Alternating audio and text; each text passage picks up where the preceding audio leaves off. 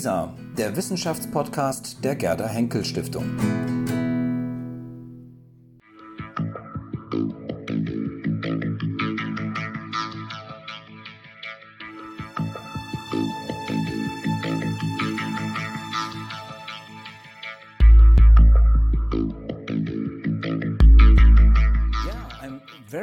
glad and also a little bit proud to have a guest from South Africa in our format zu Gast bei Lisa. Dr. Cindy Steenekamp, you are from Stellenbosch, you are a political scientist, and you are um, actually the um, director of the graduate school.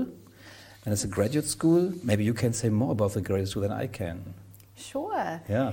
Yes, um, the graduate school was started in 2010 um, alongside the Pangaea Doctoral Scholarship Program. We are based within our faculty, and what we do is we run a, an exclusively doctoral scholarship program for African scholars. Mm-hmm. The idea is to create a pan African cohort of students in the arts, humanities, as well as the social sciences. Um, but what we do is we actually recruit candidates for that program who are already junior or mid tier academics at our partner institutions. Mm-hmm. So the idea would be is that they would complete their doctoral program on the continent. And then once they've completed their studies, they will actually return to their home countries. Mm-hmm. This obviously further stems the brain drain from okay. Africa to the global north mm-hmm. um, and retains that intellectual resource on the African continent. Mm-hmm. There was a very interesting word, Pangaea. Maybe you can um, explain to us what does this abbreviation mean? Certainly. Pangaea is the Partnership for Africa's Next Generation of Academics. Mm-hmm. It's a consortium of nine higher education institutions across um, Africa, East, West, and Southern Africa, of which Stellenbosch University is one. Um, the name Pangaea, it sort of stems from um, Pangea, which is known as the supercontinent. Mm-hmm. And we thought that this would be quite a fitting acronym for the doctoral program that we wanted to establish. Mm-hmm. And why is this program um, uh, situated in Stellenbosch? What are the reasons for this? It's situated in Stellenbosch because it was an initiative initially driven by Stellenbosch University. In 2008, our late rector established what he called the Hope Project Initiative. So Stellenbosch University had to reprioritize its internationalization agenda mm-hmm. rather than looking to the global north for intellectual partners to really look at the, the vast number of African institutions on the continent um, create more of an African footprint and an African legacy. His um, aim was that in order to find the solutions to African challenges, we mm-hmm. need to be working with African researchers to find the solutions to those challenges. Mm-hmm. And that's why Stellenbosch reached out to a number of institutions with which we already had bilateral agreements. And so Pangaea was born. Mm-hmm. Um, Pangaea is, though, an initiative that is exclusively focused on the arts, humanities, and social sciences. And mm-hmm. this is what makes us very different to any other consortium on the continent. And the fact that with more than 10 years going, we've been able to produce more than 100 doctoral students who have returned to their home countries, as well as um, implement training and skills development programs for over 200 researchers gives you a good indication of the type of capacity and skills development that we are, are doing on the continent and then the intellectual resources that we're not only building but that we're actually able to retain. Mm-hmm. I think this is something we have in common. I'd say we, the Gerda Henkel Foundation and um, the um, graduate school you are, um, uh, uh, you are um, yeah, directing. What is the status of the humanities because the humanities is what we have in common. Uh, what mm. is the status of the humanities in Africa, especially? Mm. Historically, humanities has never been as fully supported as the STEM disciplines. Mm-hmm.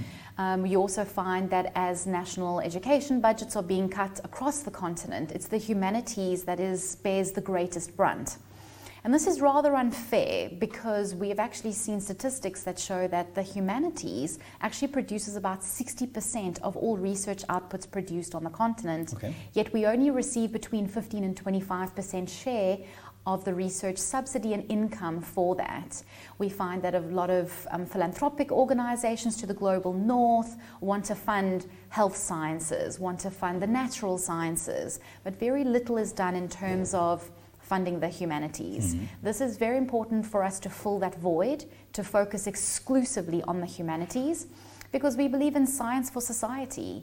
You cannot research um, contemporary issues, global issues in silos. You can't look at something like HIV AIDS and think that this is exclusively the domain of health sciences. You need historians, you need economists, you need sociologists, you need anthropologists.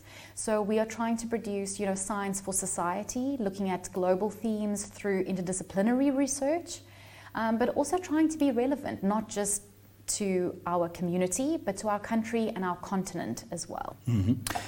And this is how the whole program started and the cooperation started. Um, the Lisa Maskell Fellowships, and these Yes. the students from coming from um, yeah from which parts of Africa? You have already mentioned some Yes. um, uh, regions, but can you say um, something more about um, the special um, parts of Africa they're coming from? Yeah, so we have enrolled um, over 200 doctoral students on the program, and they hail from 19 different African countries.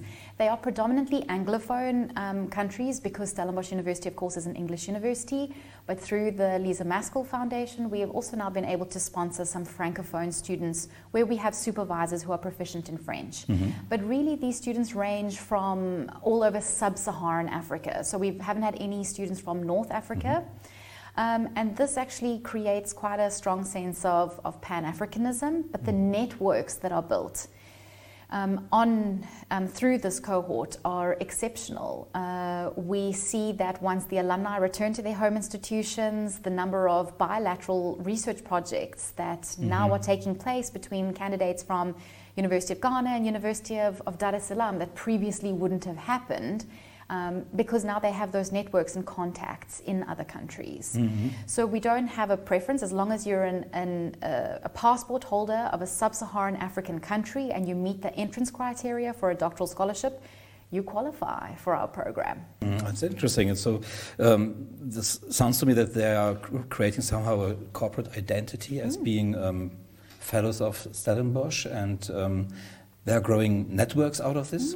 And um, how um, do you, um, yeah, what would you say? How do they come to Stellenbosch, and how do they integrate into the whole system? Because Stellenbosch maybe is a totally different um, university system than it is in other countries. Definitely. So we put a very conscious effort into recruiting top tiered intellectual talent. So how we recruit is generally on the nomination of our Pangaea partners. And these would be those academics at the home institutions who unfortunately just do not have the time to complete or pursue a PhD full time. So we recruit candidates from all over the continent. They would come to Stellenbosch, and Stellenbosch is, is of course, it's an international destination. Um, the system of a PhD is fairly similar to most other African countries, but of course, we put a lot of effort into creating a very welcoming environment. Of course, it's more important to us that these candidates embrace more of a Pangaea um, identity rather than a Stellenbosch identity. And that's important because we have such a diverse group. They come from, hail from, you know, 18 different African countries. Can you mention all with some? the, yes, from Botswana, Rwanda, um, Dar es Salaam, well, Tanzania, Kenya, Mm-hmm. Malawi, um, Ghana, Cameroon, um, Uganda, Mm-hmm. pretty much everywhere. So we've had a couple from even the smallest country like Gabon, Angola. We've yet to have somebody from Mozambique or Namibia, Mm-hmm. but generally most in sub Saharan Africa. So you have a very diverse group of students, all from different linguistic, historical um, histories and backgrounds. so it's very important that we, um, we create an identity or a, a, develop a sense of social cohesion based around that Pan Africanism rather than having them acclimate to a Stellenbosch culture or tradition. And this is one of the best things about our program. We talk a lot in South Africa about transformation, and I can honestly say that we learn as much from the, this cohort of Pangaea Fellows is, as what they learn from us.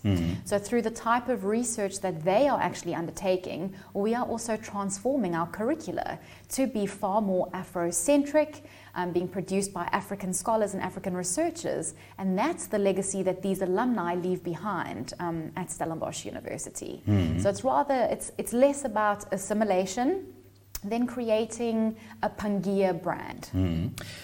When you're talking to the students, um, what are they, their expectations um, towards this program? Yes. It's difficult. I think in the beginning, of course, it's a lot of excitement, and in the first few years, it was trial and error. If we had to wait until the program was perfect, we would still be planning. Mm-hmm. So, of course, the first three cohorts, we had to adapt very quickly, but I would say we did that very well, even between cohort one and two.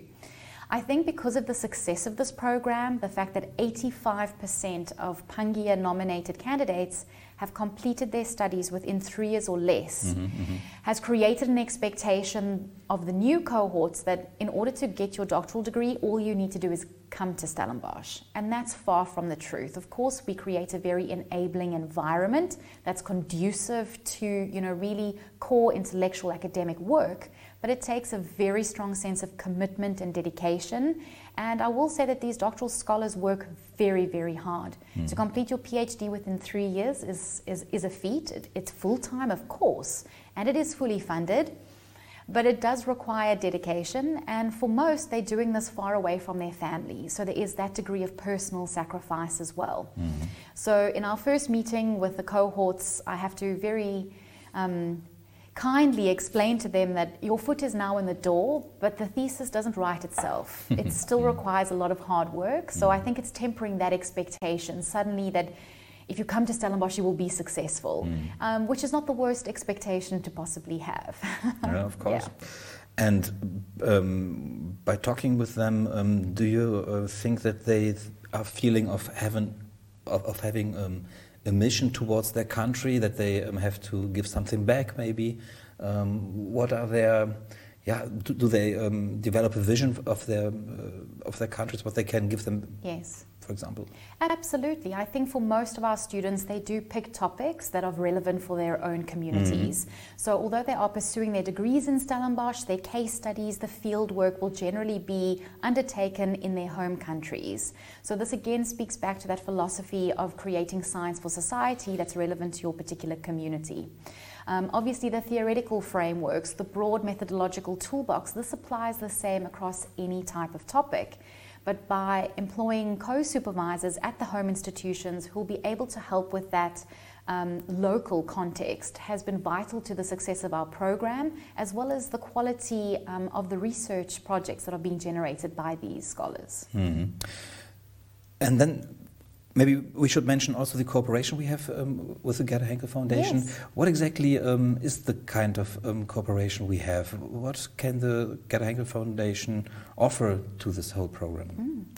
I think the great thing about our partnership with the Gerda Henkel Foundation is that we have been compatible from the start. So we were not a we were not a startup. We had been running this doctoral program already for five years, mm-hmm. and then the Lisa Maskell Fellowship Program was started. So there was compatibility, I think, in terms of the vision of what we wanted um, to forward and to strengthen doctoral education and scholarship on the African continent. So there was a very strong sense of shared vision as well as compatibility from the beginning. What the Lisa Maskell Fellowship has been able you know, for us to do is to focus more specifically on the historical humanities. Mm. I know that that's a focus area of the mm-hmm. of the of the foundation, um, and in this way we're able to support emerging emerging scholars in those fields um, to pursue their PhDs full time. Mm. Okay. The program has started in 2000 and. Uh, 14 was it? No. So our program started in 2010. In 2010, yes. And we signed the Lisa in 2014, but the first intake enrolled in 2015. Genau. And now the first, um, genau, it was German. Um, exactly. exactly. And the first cohort has completed? They have. Yeah. So it's a, it's a three year full time doctoral scholarship program. We enrolled the first cohort five Lisa Maskell Fellows in 2015, mm-hmm. and it was a very proud moment for us. Um, at the December graduation ceremony in 2017 last year, three years later, our university produced five Lisa Maskell doctoral graduates. Mm-hmm. Of course, Dr. Hanssler as well as Mr. Schneider were both able to attend and invited the Lisa Maskell Fellows out to a wonderful celebratory lunch afterwards. Mm-hmm. And do you know that we are presenting um, a, a lot of um, graduates and of students um, of this program in our portal, Lisa? Yes. Yeah, we are doing a lot yes. of interviews with them, and um, the articles are really um, very popular. That's and great. I don't know if anybody has mentioned them in Stellenbosch. Yes, they have. Yeah. And it's really great. It's really great exposure for the students, international exposure. Mm-hmm. It also brings them a little bit closer to the foundation as well. So they work obviously closely with our office. They know that they're funded through the Lisa Maskell Fellowship Program. But this really helps them to understand, I think, the vision of the foundation. Mm-hmm. And it gives them exposure, as I've said. And as well, it's a, it's a bragging right for them to be able to post and share on social media that they, um, their research is being recognized, Mm-hmm. it's being funded by an international donor, and it makes it a little bit easier for them, you know, ha- being so far away from home and being able to share in something like that with their family, who of course are extremely proud Mm-hmm. of their of their doctoral candidates at Stellenbosch. Yeah, and uh, for Lisa, uh, for the um, uh, f- for the whole uh, portal we have, it's a very um, good um, opportunity to show um, humanities and research on humanities in Africa. And Yeah. um, as I can say, um, our community is um, very, very interested in these articles and the interviews, and that's really good. So is ours. Yeah. yes. Okay, Cindy, um, thank you very much for this interview. Thank you for being here in Düsseldorf. and um, yeah, wish you all the best for the next years. Thank you very much. Thank you.